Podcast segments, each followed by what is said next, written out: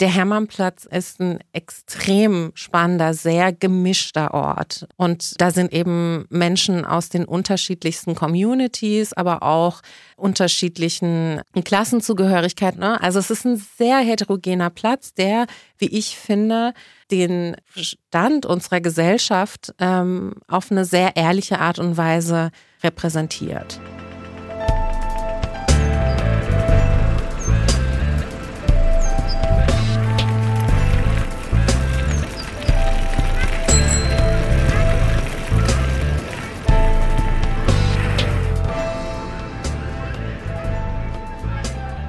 Herzlich willkommen zu Stadt, Raum, Frau. Mein Name ist Friederike Lander-Donnelly und weil ihr mich gerade nur hören könnt, sage ich dazu, hinter dem Wort Frau in unserem Podcast-Titel steht das genderinklusive Sternchen. Ich bin promovierte Stadtsoziologin und politische Philosophin. Ich bin eine weiße, queere und körperlich uneingeschränkte Frau von 33 Jahren. In diesem Podcast geht es um queer-feministische Perspektiven auf Architektur, Stadtplanung und Aktivismus. Was fordern zeitgenössische Architektinnen und wovon träumen sie? Wofür kämpfen sie und wie sehen für sie Städte der Zukunft aus? Wie können Frauen in all ihrer Vielfalt an der Stadt von morgen mitwirken? Wie verändern Frauen die Architekturbranche? Welche Hürden müssen sie dafür meistern und welche neuen Ansätze von Karriere und Solidarität entwickeln sie? Kurz, ich interessiere mich für frische und vielleicht sogar radikale Positionen, wie Architektur und Stadtplanung als Schnittstellen gesellschaftspolitischer Veränderungen fungieren können.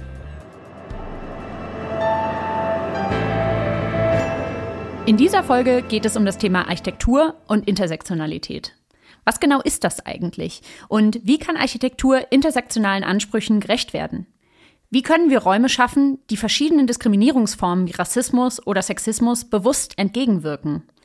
Wie ist Architektur in lokale, aber auch in globale Zusammenhänge eingebunden? Kann Architektur neutral, unschuldig oder gar unpolitisch sein? Ich freue mich total, dazu heute Niloufer Tajeri als Gästin zu begrüßen. Sie ist wissenschaftliche Mitarbeiterin am Lehrstuhl für Geschichte und Theorie der Architektur der Stadt an der TU Braunschweig und promoviert auch an diesem Lehrstuhl. Herzlich willkommen, Nilufa. Vielen Dank. Schön, dass du da bist. Es ist toll auch, dass wir zusammen digital im Studio in Berlin sein können. Ich würde mich freuen, wenn du vielleicht kurz erstmal erzählen kannst, wie du so zur Architektur gekommen bist. Woher kam dein Interesse? Hat sich das im Studium erst entwickelt oder gab es da in deiner Kindheit oder Jugend irgendwelche interessanten Momente? Woher kommt die Leidenschaft und, und wo stehst du damit jetzt? Also zur Architektur bin ich eigentlich ja so ein bisschen zufällig gekommen. Also ich bin eigentlich ziemlich naiv reingeschlittert, ähm, weil ich eben dachte, das hört sich doch irgendwie spannend an und musste mir dann während des Studiums einen Zugang erarbeiten, ähm, mit dem ich selbst auch irgendwie mich identifizieren konnte. Das hat gedauert und das dauert bis heute. Mhm. Also ich kann nicht sagen, dass ich eine intrinsische Leidenschaft für Architektur und gebauten Raum habe, sondern ich habe ein Interesse entwickelt und dieses Interesse verwoben eigentlich auch mit meiner eigenen Biografie und mit meinen eigenen auch biografisch motivierten Interessen, wie zum Beispiel politischen und gesellschaftlichen Zusammenhängen, aber eben auch ähm, der Frage von Grenzen, Zugehörigkeiten, Identitäten und habe im Prinzip äh, im Studium mich natürlich, weil das Studium eben so strukturiert ist, sehr stark auf Gestaltung, Entwerfen und eben ästhetische Fragen konzentriert und habe dann aber in einem Praktikum, ähm, das ich im Studium absolviert habe, dann eigentlich ähm, so einen Richtungswechsel vollzogen. Und zwar hatte ich damals mich entschieden, nach Afghanistan zu gehen für ein Praktikum. Das war 2004, 2005 und da habe ich am äh, Ministerium für Wohnungsbau und Städtebau mhm. gearbeitet.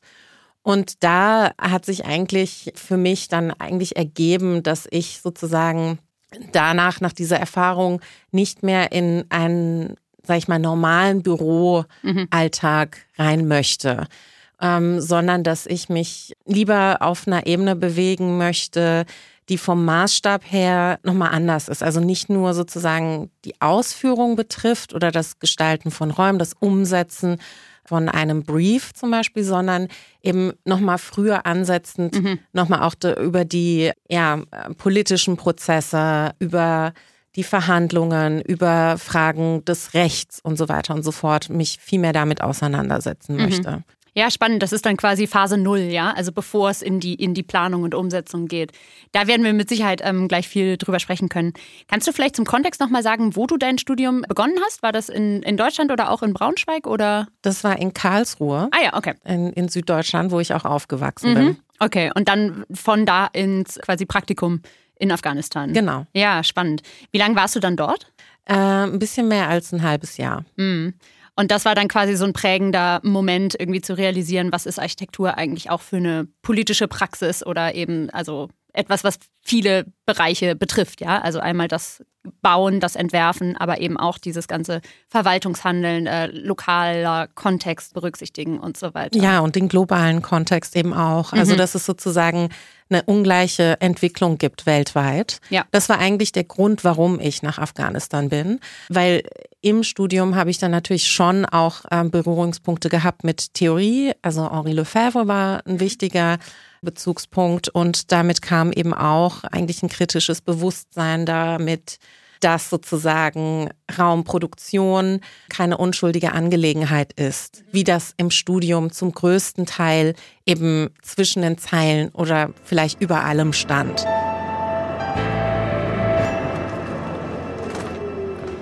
Nilufa erwähnt hier, dass sie während ihres Studiums von den Theorien Henri Lefebvres beeinflusst wurde. Lefebvre war ein einflussreicher marxistischer Philosoph und Soziologe, der sich immer wieder mit Phänomenen des Alltagslebens und auch stadtsoziologischen Fragen auseinandersetzte. Er gilt als einer der Väter der Pariser Studentinnenrevolte. Mit Blick auf Architektur und diesem Podcast ist vor allem sein Buch Das Recht auf Stadt zentral, das 1968 auf Französisch erschien. Darin beschreibt und kritisiert er einerseits schlechte Wohn- und Lebensverhältnisse in modernen Städten, die allein kapitalistischen Logiken unterliegen. Er fordert und feiert andererseits aber auch die Möglichkeit einer Stadt, an der alle teilhaben können, die alle gemeinschaftlich mitgestalten können, in der sich Menschen in all ihrer Individualität und Verschiedenheit begegnen und austauschen können. Diese Forderung eines Rechts auf Stadt steht auch heute noch weltweit im Zentrum vieler stadtpolitischer Initiativen und Protestbewegungen. Und Nilufa wird sie in unserem Gespräch auch noch mit einer ganz konkreten stadtpolitischen Initiative aus Berlin verknüpfen.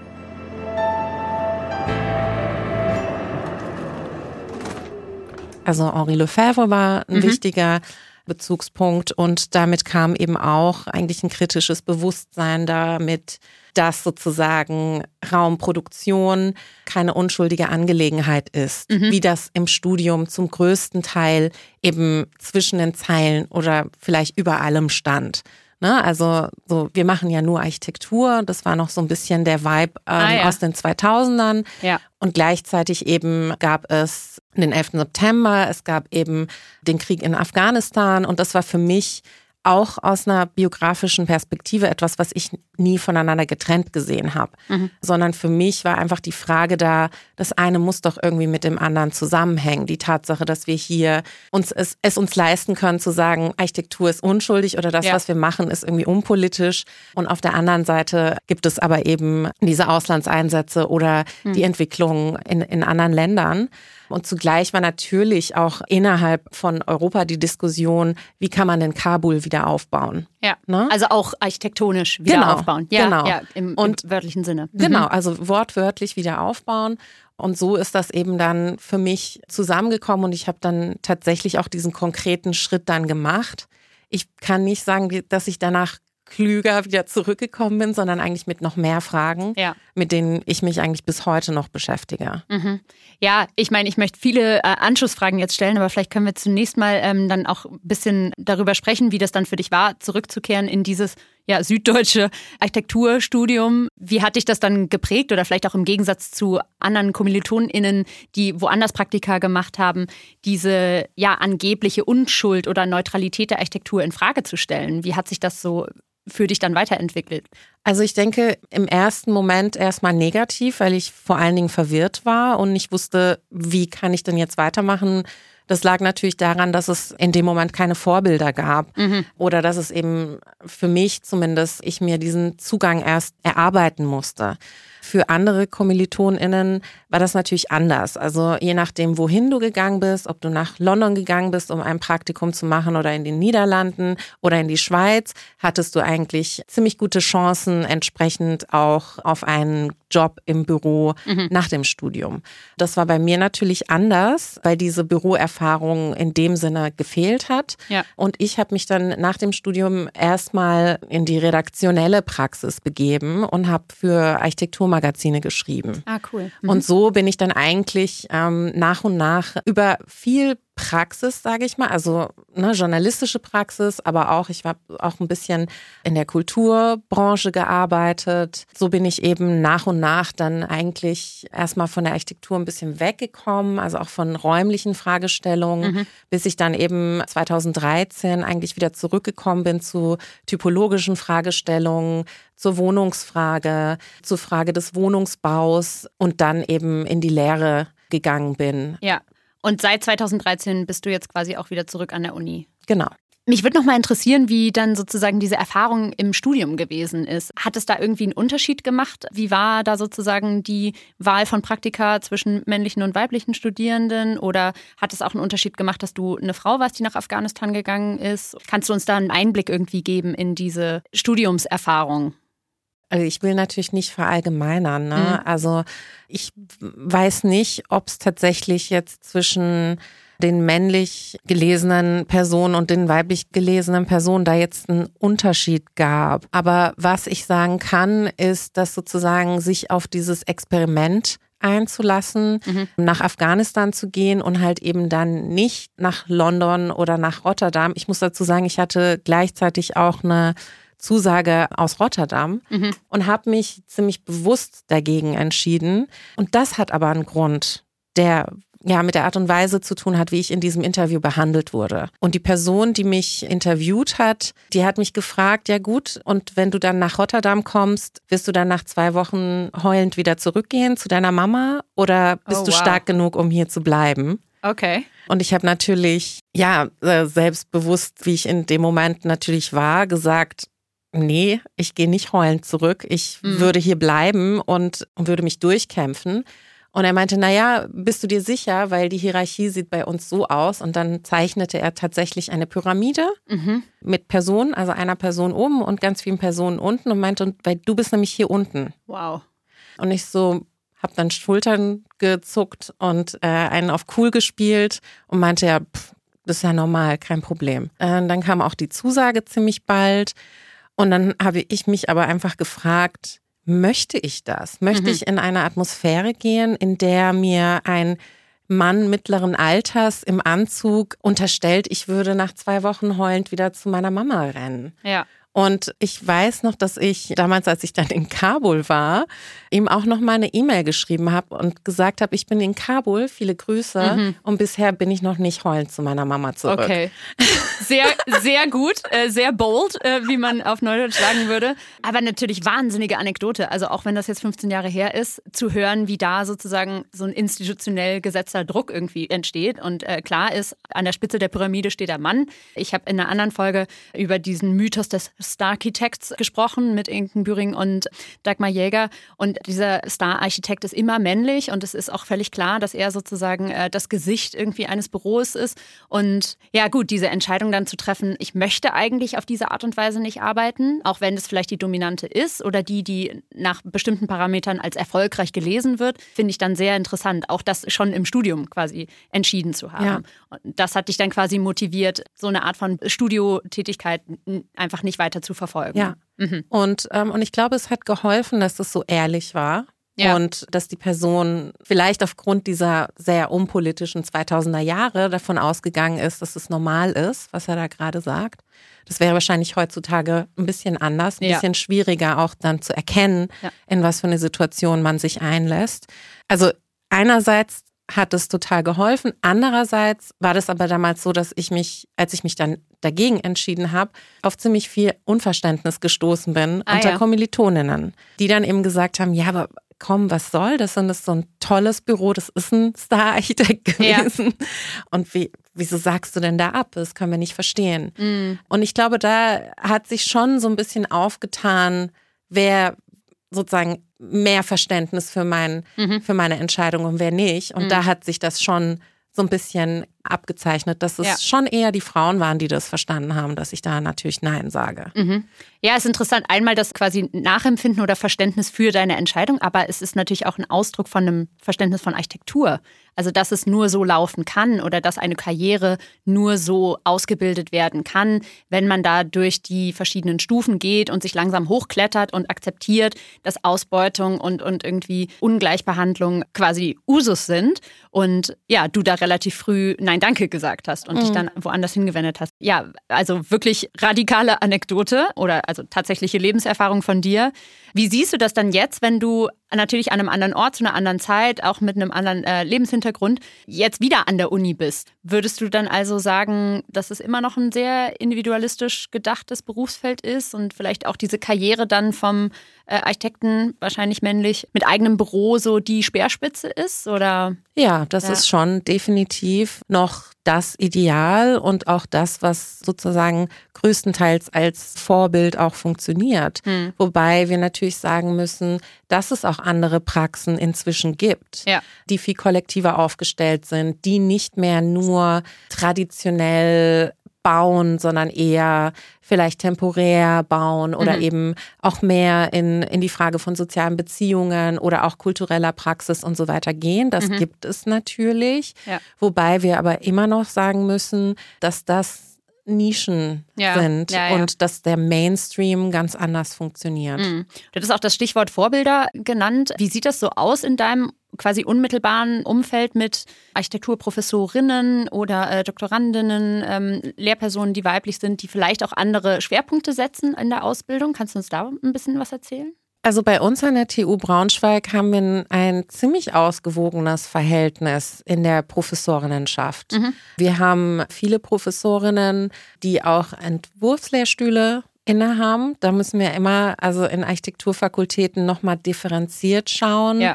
Es gibt immer noch Architekturfakultäten in Deutschland, in denen kein einziger Entwurfslehrstuhl mit ähm, Professorinnen mhm. äh, besetzt ist. Das gibt es auch noch, aber das ist bei uns zum Beispiel nicht der Fall. Und bei uns ist es sehr ausgewogen. Ich glaube, bei den wissenschaftlichen MitarbeiterInnen sieht es auch so aus und bei der Studierendenschaft auch. Mhm. Wobei wir in der Architektur ja eher das Problem haben, dass es dann sozusagen, sobald es in die Praxis geht, da eben eine Art von Verschiebung stattfindet. Ja, das ist schon irgendwie sehr interessant und frag mich halt, inwiefern da sozusagen ja, Frau sein oder eben auch Architekturlehrende sein vielleicht eine Rolle spielt, andere hm, ja, Schwerpunkte oder andere Werte sozusagen mit zu vermitteln. Also auch wirklich so, was das konkrete Lehrangebot angeht. Zu sagen, wir müssen stärker auf gesellschaftspolitische Fragen abstellen oder uns damit beschäftigen oder, was du jetzt angesprochen hast, auch kulturelle, ästhetische Fragen irgendwie mit berücksichtigen. Wie siehst du das? Ich weiß nicht, ob du sehr viel Freiraum hast, quasi deine eigenen Lehrangebote zusammenzustellen, aber wie gehst du da sozusagen vor? Vielleicht auch ein bisschen an dieser, ja, dem Mythos zu nagen quasi und, und es ein bisschen anders ähm, aufzustellen, wer wie Architektur machen kann. Ja, also das ist definitiv ähm, bei uns am Institut, am GETAS,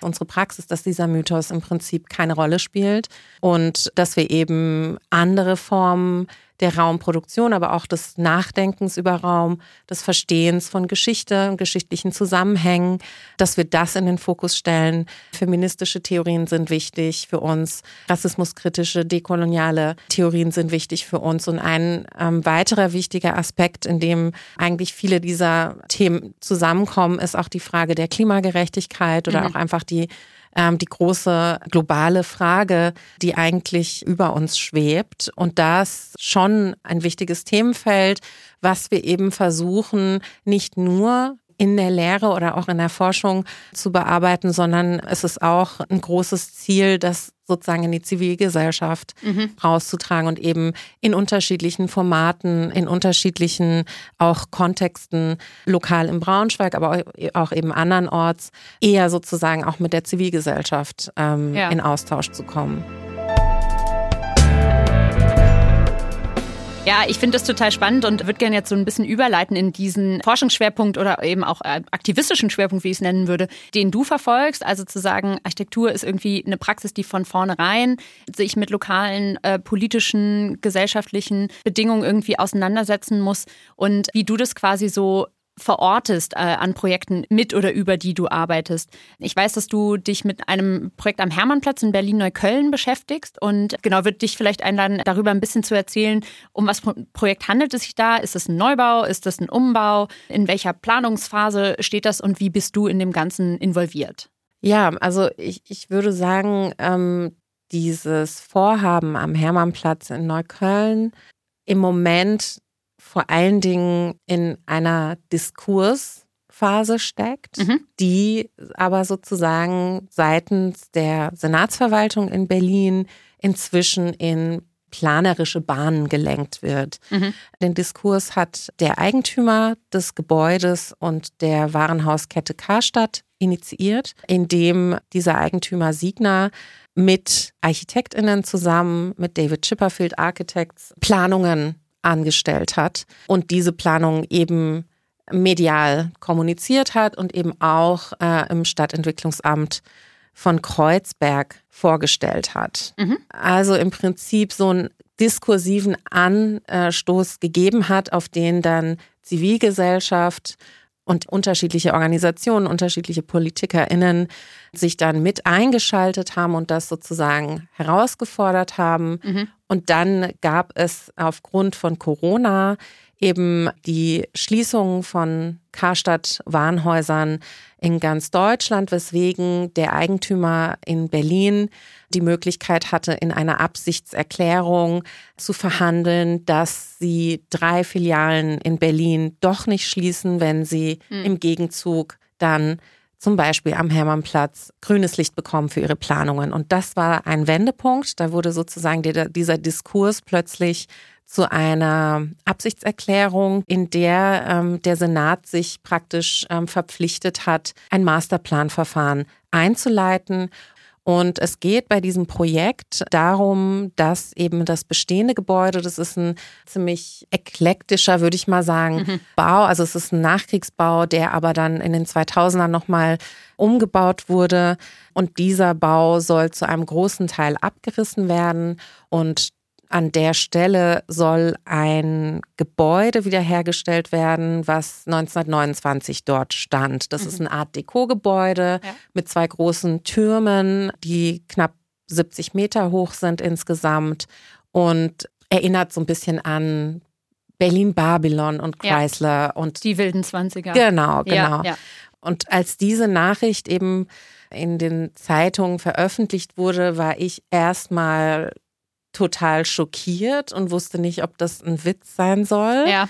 Weil das wirklich, ähm, also es war 2019, alle diskutierten über die Klimakatastrophe und Fridays for Future und weltweit Unruhen und so weiter und so fort. Ne? Und in Neukölln eben Verdrängung, 150 Prozent Mietsteigerung, 300 Prozent Bodenpreissteigerung. Die Leute wissen nicht mehr, können wir da wohnen oder nicht mhm. in den nächsten 20 Jahren. Also so in dieser Situation kommt plötzlich diese Vision. Hier, mhm. Wir wollen hier die goldenen Zwanziger wieder auferstehen lassen. Und die Berichterstattung war entsprechend dann auch, die haben von altem Glanz gesprochen und dass Neukölln wieder auferstehen wird. Ja. Also wirklich äh, eins zu eins Zitate. Das war ziemlich schockierend. Mhm. Und ich habe dann relativ schnell beschlossen, dass ich irgendwie aktiv werden muss. Genau. Und so ist dann im Prinzip die Initiative Hermannplatz entstanden, die sich eben nicht klassisch aus ähm, stadtpolitischen Initiativen zusammengesetzt hat, sondern eben aus stadtpolitischen aktiven Leuten und antirassistischen Leuten. Ja. Das ist auch deswegen so, weil ziemlich genau als das Projekt sozusagen öffentlich wurde, kam eben auch raus, dass der Gründer von Signa in diesem berühmten Ibiza-Video auch benannt wurde als einer der mutmaßlichen Großspender mhm. der extrem rechten FPÖ in, in Österreich. Österreich. Mhm. Und das war eigentlich einfach so ein Moment, an dem diese beiden Dinge zusammenkamen Und ähm, dieser Moment hat eben ganz viele sehr unterschiedliche Leute, die sich mit unterschiedlichen Belangen in Neukölln beschäftigen, zusammengebracht.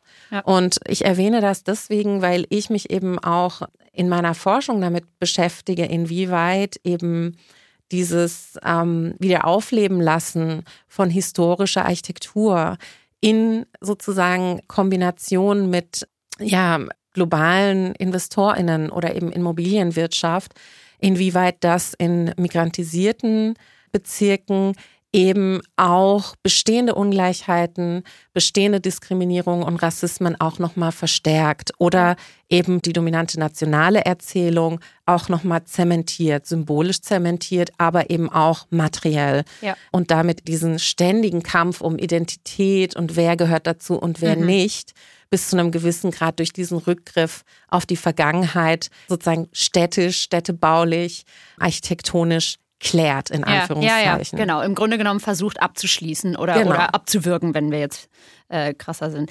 Ich finde es wahnsinnig spannend, dieses Fallbeispiel, weil eben durch diese Rekonstruktion der Geschichte ja diese Fragen auftauchen. Wessen Geschichte, wessen Glanz, wessen Raum ist es heute oder war es damals? Und wie du richtig sagst, im quasi aktuellen oder zeitgenössischen Neukölln ist dieses Bedürfnis vermutlich eher keine Mehrheitsmeinung, den, den Glanz wieder auferstehen zu lassen. Nun heißt die Folge Architektur und Intersektionalität und Intersektionalität ist ein riesiges, sehr kompliziertes Wort. Ich möchte dich nichtsdestotrotz fragen, wie du Intersektionalität verstehst, praktizierst, theoretisierst, wie auch immer dich dem annäherst, damit vielleicht noch mal ein bisschen mehr einbetten können, was du erzählt hast auch über die Initiative Hermannplatz, die sich sowohl aus stadtpolitischen als auch aus antirassistischen Initiativen und Akteurinnen zusammensetzt. Intersektionalität jetzt nicht als Begriff, mhm. sondern als Konzept wurde von einer schwarzen Kommunistin Claudia Jones zum ersten Mal beschrieben, in den 40er Jahren schon, die eben damals festgestellt hat, dass schwarze Frauen in den USA dreifach unterdrückt sind. Und dass diese dreifache Unterdrückung etwas ist, was auch einen qualitativen Unterschied der Unterdrückungserfahrung ausmacht. Und was ich oder an ihrer Beschreibung so interessant finde, ist, dass sie gesagt hat, dass sozusagen das Verbessern der Lebensverhältnisse der schwarzen Frau in den USA würde im Prinzip auch die Verbesserung der Lebensumstände des weißen männlichen Arbeiters zur Folge haben. Mhm. Und dass sie sozusagen dieses Konzept genommen hat, um verständlich zu machen, dass es sozusagen nicht um einen Wettbewerb der unterschiedlichen Identitätsposition oder Konstruktionen geht, sondern dass es um eine Dezentrierung geht, die aber nicht bedeutet, dass diejenigen, die bisher sozusagen Protagonistinnen waren, dass die einen Nachteil davon haben werden, sondern mhm. dass es darum geht, durch diese Dezentrierung für generelle Gleichberechtigung zu sorgen. Mhm. Also nicht für eine generelle Gleichberechtigung, sondern für eine umfassende Gleichberechtigung, die wirklich viele Menschen umfasst und nicht die Menschen, die als Norm festgelegt wurden, weil wir sprechen eben in dieser Zeit vor allen Dingen eben auch, wenn wir über die Arbeiterinnenklasse sprechen, um eine Zeit, die allererste Identität oder die allererste identitäre Konstruktion war eigentlich der weiße männliche Arbeiter, mhm. für den sozusagen bessere Arbeitsbedingungen, bessere Lebensbedingungen und so weiter und so fort gefordert wurden. Und, und was da natürlich gerutscht ist, war einmal die Frau, die zusätzlich zu den Produktionsarbeiten auch die Reproduktionsarbeiten zu Hause erledigen musste.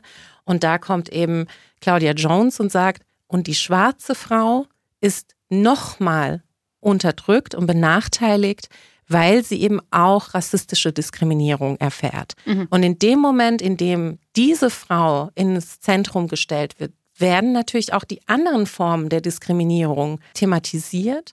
Und in diesem Prozess Gerechtigkeit herzustellen, wird alles sozusagen zusammengedacht und nicht universell auf eine Identität zugespitzt ja. sondern eben dieses Auffächern, dieses Aufbreiten mhm. und die Komplexität verstanden, damit auch diejenigen mitgedacht werden, die ansonsten unsichtbar sind. Ja.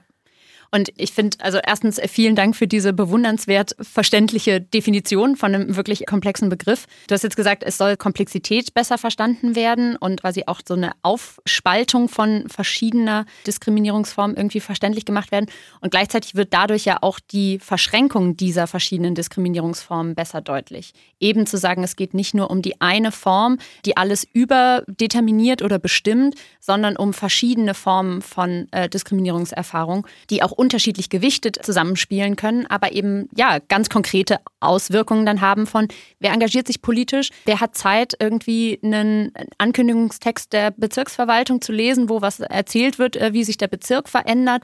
Und jetzt würde mich dann nochmal interessieren, wie das sozusagen in einer lokalen Praxis aussieht, also Partizipationsprozesse zu gestalten, wie beispielsweise dieses Ding am Hermannplatz.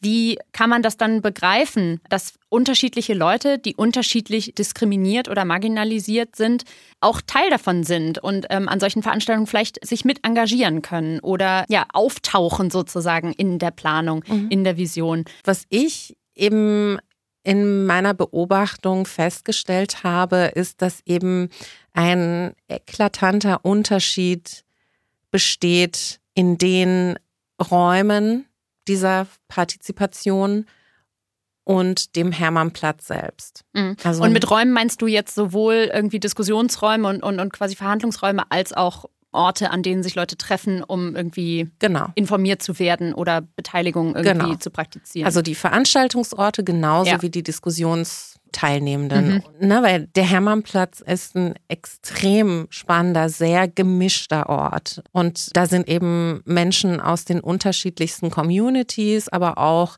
unterschiedlichen Klassenzugehörigkeiten. Also wir haben da jetzt keinen Platz, auf den sich zum Beispiel wohnungslose Menschen nicht aufhalten dürfen oder ja. so. Ne? Also es ist ein sehr heterogener Platz, der, wie ich finde, den Stand unserer Gesellschaft ähm, auf eine sehr ehrliche Art und Weise repräsentiert. Ich schätze diesen Platz sehr. Und für mich ist es ein, ein sehr diasporischer Raum an dem sozusagen die unterschiedlichen diasporischen Communities zusammenkommen und, und eben eine ganz spezifische Atmosphäre schaffen. Das gibt es, mhm. glaube ich, in der Art nicht an vielen Orten. Und die Räume und diese Veranstaltungen, die aber von der Senatsverwaltung für Stadtentwicklung und Wohnen organisiert wurden, waren extrem anders. Und es gab zwei unterschiedliche Formate. Es gab einmal eine Auftaktveranstaltung für circa zwei bis 300 Menschen unweit vom Hermannplatz. Und es gab eben mehrere Zielgruppenwerkstätten, die eben in einem kleineren Kreis waren und wo im Prinzip vor allen Dingen Verwaltungsmitarbeitende, äh, Mitarbeitende von Organisationen, Vereinen und so weiter und so fort eingeladen wurden. Und das lief quasi per Einladung. Genau, das, diese Zielgruppenwerkstätten liefen per Einladung und diese Auftaktveranstaltung war aber sozusagen öffentlich eingeladen, wobei die Einladungs Zirkulation ein bisschen seltsam Klar. vor sich ging. Und auch vielleicht die Ästhetik der Einladung oder überhaupt so die. Genau, aber ich muss sagen, dass im Vergleich zu den Zielgruppenwerkstätten war die Auftaktveranstaltung noch relativ gemischt.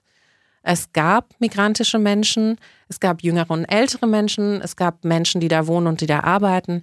Bei den Zielgruppenwerkstätten war es durchweg schockierend, mhm. dass sozusagen ich war bei jeder dabei, dass ich im Prinzip jedes Mal die einzige migrantische Person war. Und nur auf einer ähm, Werkstatt war das Genderverhältnis schockierend schlecht, zu nur weniger als einem Drittel mit Frauen besetzt. Ansonsten war das eigentlich nicht so das Problem. Und hier kommen wir zum Thema Intersektionalität, weil ich glaube, dass wir sozusagen, was die paritätische Konzeptionierung von solchen öffentlichen Veranstaltungen betrifft, sind wir schon, glaube ich, relativ weit. Ich würde sagen, es läuft oft genug noch schief, mhm. aber da ist zumindest ein Bewusstsein da. Was aber das betrifft, ob und wie Menschen repräsentiert oder anwesend sind, die betroffen sind, und das ist natürlich in einem Quartier wie Neukölln oder Kreuzberg die sehr gemischt sind und heterogen sind, wo es eben viele unterschiedliche Menschen aus unterschiedlichen, mit unterschiedlichen Herkunftsbiografien gibt, ist es eine sehr relevante Angelegenheit. Und was das betrifft, waren diese Veranstaltungen alle nicht repräsentativ. Und das mhm. hatte damit zu tun, dass dieses Bewusstsein für die Frage der Intersektionalität überhaupt nicht vorhanden war. Mhm. Du hast jetzt gesagt, es ist irgendwie an manchen Stellen repräsentativ oder man merkt sozusagen, dass da schon sich Dinge bewegt haben und dass das vielleicht auch als Ziel gesehen wird. Aber Intersektionalität als Planungsziel oder als quasi institutioneller Bestandteil von Partizipations- oder Planungsprozessen ist noch nicht so weit verankert. Ja, ja. Das gibt es im Prinzip noch gar nicht. Ja. Dafür gibt es auch seitens der Verwaltung überhaupt kein Bewusstsein und ich glaube aber auch, weswegen diese Diskussion auch gesellschaftlich breiter geführt werden sollte, hat damit zu tun, dass wir denken, na gut, Frau mit Sternchen und Frau mit Sternchen ist gleich, aber das ist nicht der Fall. Mhm. Also eine Frau, die muslimisch gelesen wird, ist mitnichten gleich wie eine Frau, die nicht muslimisch auftritt. Absolut. Oder eine schwarze Frau ist nicht auf der gleichen Ebene in dieser Gesellschaft wie eine weiße Frau. Strukturell und institutionell na, gibt es da eben Fakten, gibt es Diskriminierung und so weiter und so fort. Also ich spreche nicht von Formen der Diskriminierung auf der zwischenmenschlichen Ebene, sondern mhm. auf der strukturellen und auf der institutionellen Ebene. Absolut. Das heißt, wenn sich eine Verwaltung dafür entscheidet, wir laden vor allen Dingen Verwaltungsmitarbeitende, Mitarbeitende von Organisationen und Vereinen ein, hat sie sich aufgrund des blinden Flecks, nämlich ja. der Nicht-Auseinandersetzung mit der Frage von strukturellem Rassismus, sich indirekt dafür entschieden, praktisch und faktisch nur weiße Menschen einzuladen. Mhm. Oder Menschen, die ausreichende Deutschkenntnisse haben und sich auf eine Art und Weise artikulieren können und so weiter. Da gibt es genau. ja sozusagen noch weitere Kriterien, die, die genau, quasi implizit es. gesetzt genau. werden. Ja. Das wäre der nächste Punkt, dass mhm. sie im Prinzip nur Menschen eingeladen haben aufgrund ihrer Arbeitszugehörigkeit. Mhm. Und diese Zugehörigkeit eben in den Verwaltungsebenen definiert wurde. Das heißt, wenn ich eine Arbeiterin bin oder wenn ich irgendwo putze, werde ich da automatisch nicht eingeladen. Mhm. Und das ist natürlich eine Art von Diskriminierung mhm. äh, aufgrund der Klassenzugehörigkeit, die eigentlich schockierend ist. Ja. Die aber sozusagen gar nicht angesprochen wird, weil es heißt, ja, wir haben uns halt entschieden, so einzuladen. Wir haben das ja nicht so gemeint. Mhm. Wir grenzen ja nicht sozusagen die Person aus, die im Rathaus reinigt, mhm. sondern wir haben uns einfach entschieden, wir wollen die ExpertInnen, die sich mit Verkehr auskennen. Ja, ja. Und das ist halt so eine Art von Diskriminierung, die nur kritisiert werden kann, wenn man einen intersektionalen Ansatz hat. Ja, ich finde es wahnsinnig spannend ähm, zu merken, wie das ja dann auch ein faszinierender Beweis dafür ist, dass Architektur und Planung keine neutrale Praxis ist, sondern eben hochpolitisch und mit wahnsinnig vielen Aushandlungsprozessen und verschiedenen Positionalitäten und dem ja, Ausverhandeln von diesen Positionalitäten eigentlich sich zu beschäftigen hat. Ja. Und äh, quasi ein viel unruhigeres Gewerbe ist eigentlich, als schöne Oberflächen herzustellen. Ja. Das ist ein ein Bestandteil natürlich. Und ich kann das vielleicht auch leichter sagen, weil ich keine ausgebildete Architektin bin. Aber eben, dass wirklich nicht das Ganze sozusagen der, genau. der Rechnung ist. Ja. Genau. Hm. Und dieser Jargon, muss ich sagen, den wir teilweise in den Büros pflegen, wie zum Beispiel Worte wie attraktiv oder identitätsstiftend oder Proportionen oder oder oder Aufwertung ist mhm. ein wirklich inflationärer Begriff dass die einfach eine ganz andere Bedeutung haben im realen Raum, ja. wenn wir mit betroffenen Menschen sprechen. Mhm. Und dass dieser Austausch eigentlich ausschlaggebend sein sollte, wenn wir uns entscheiden, zu bauen oder nicht zu bauen. Und für mich ist das Nicht-Bauen genauso eine Option wie das Bauen. Ich habe es erwähnt, aber ich glaube, das noch mal so, um das nochmal zuzuspitzen. Der Hermannplatz ist ein Raum der von Menschen benutzt wird, die mehrfach diskriminiert sind. Und genau diese Betroffenen, für die eigentlich ein Partizipationsverfahren da sein sollte, waren nicht anwesend. Mhm. Und die Möglichkeit oder die Vision, die jetzt angeboten wird, ist im Grunde genommen nicht für diese mehrfach diskriminierten Menschen gedacht, sondern das ist quasi, es gibt eine Lücke zwischen dieser Vision oder dem Vorschlag und dem, wie der Raum bereits genutzt wird. Es ist ja nicht so, als wäre es ein toter, ungenutzter Raum, sondern er wird halt anders genutzt, als sich das scheinbar jetzt Investorinnen oder der Eigentümer äh, vorstellen. Genau. Und da versucht man dann sozusagen auch zu überschreiben, wie der Raum bereits genutzt wird. Ja, ich glaube, es kommt nicht ungelegen, dass sozusagen die Betroffenen nicht anwesend sind. Mhm. Und es macht die Sache leichter und billiger Weil ich glaube, eine Sache ist natürlich, dass in der Verwaltung das Wissen oder auch die, die Kenntnisse zum, zu, zum Thema fehlen. Der andere Aspekt ist die Finanzierung. Mhm. Weil das natürlich auch ein ganz anderer Aufwand ist. Klar. Und in dem Moment, in dem es um Gelder geht, mhm. ne, und man das extra finanzieren müsste, haben wir es nochmal mit einer ganz anderen Ebene zu tun. Ja. Und da wird es ganz schnell radikal, nee, das können wir auf keinen Fall machen. Mhm. Das gibt es auch im ganz Kleinen. Ich bin auch Bürgerdeputierte im Stadtentwicklungsausschuss in Neukölln. Und auch da gab es eine ähnliche Diskussion. Hier gibt es einen Flyer, wir machen ein neues Beteiligungsformat ähm, auf der Sonnenallee. Und dann kam die Frage, ja gut, wo wird das verteilt und wird das noch übersetzt? Und dann war gleich, nö, dafür haben wir gar nicht das Geld. Das, mhm. äh, das kommt nicht in Frage. Ja, das sind quasi diese weichen und harten Faktoren und eben auch das Versprechen vielleicht, Offenheit, Diversität, Vielfalt zu leben in der Stadtgesellschaft und dann aber nicht den Weg zu Ende zu gehen, um das wirklich mit all den Vorkehrungen, die es benötigt, sozusagen zu, zu realisieren. Ja, in dem Moment, in dem sozusagen Ressourcen anders verteilt werden müssen, in dem Moment, in dem Privilegien vielleicht zurückgenommen werden müssen, da wird es dann schwierig. Ja.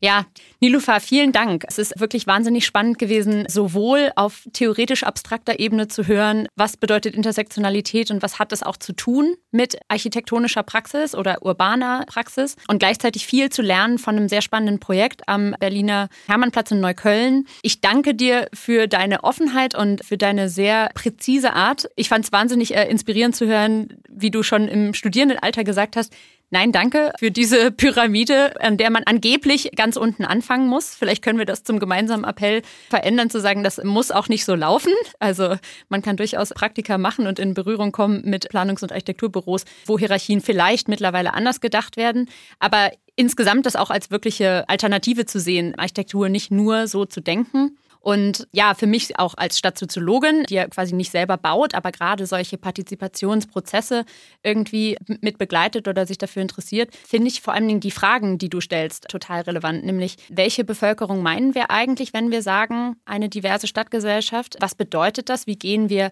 ganz im alltäglichen Umgang mit Mehrfachdiskriminierung um? Was sind wir bereit, auch an Ressourcen zur Verfügung zu stellen, dieser Mehrfachdiskriminierung zu begegnen? Und ja, was bedeutet das dann eigentlich für dieses Recht auf Stadt? Ich danke dir herzlich. Das war ein ganz toller Abschluss dieser Podcast-Reihe, die auch ein wilder Ritt durch verschiedene Zeiten und Praktiken und Projekte war. Dann wünsche ich dir jetzt alles Gute für deinen weiteren Weg in Braunschweig, Berlin und sonst wo und freue mich sehr, dass du heute da warst. Dankeschön. Vielen Dank. Wenn ihr mehr über die Arbeit von Nilo Fatageri, die Initiative Hermannplatz und das Recht auf Stadt erfahren wollt, schaut doch mal in die Show Notes. Dort findet ihr eine Menge spannende Infos und Links. In der Mediathek von Dreisat ist außerdem noch bis September dieses Jahres die Architektinnen-Doku Frauen bauen verfügbar. Dort kommen auch einige Gesprächspartnerinnen aus diesem Podcast zu Wort. Ich bin Friederike Landau-Donnelly und das war die letzte Episode von Stadt, Raum, Frau. Wenn euch der Podcast gefallen hat, würde ich mich total freuen, wenn ihr ihn weiterempfehlt und in der App eurer Wahl bewertet. Stadt, Raum, Frau ist ein Podcast von Argon Lab. Produzentin Johanna Beere. Autorin und Moderatorin Friederike Landau-Donnelly. Redaktion und Produktion Sabine Reichelt. Schnitt, Sounddesign und Musik Joscha Grunewald. Studio We Are Producers Berlin. Grafik Konstantin Gramalla.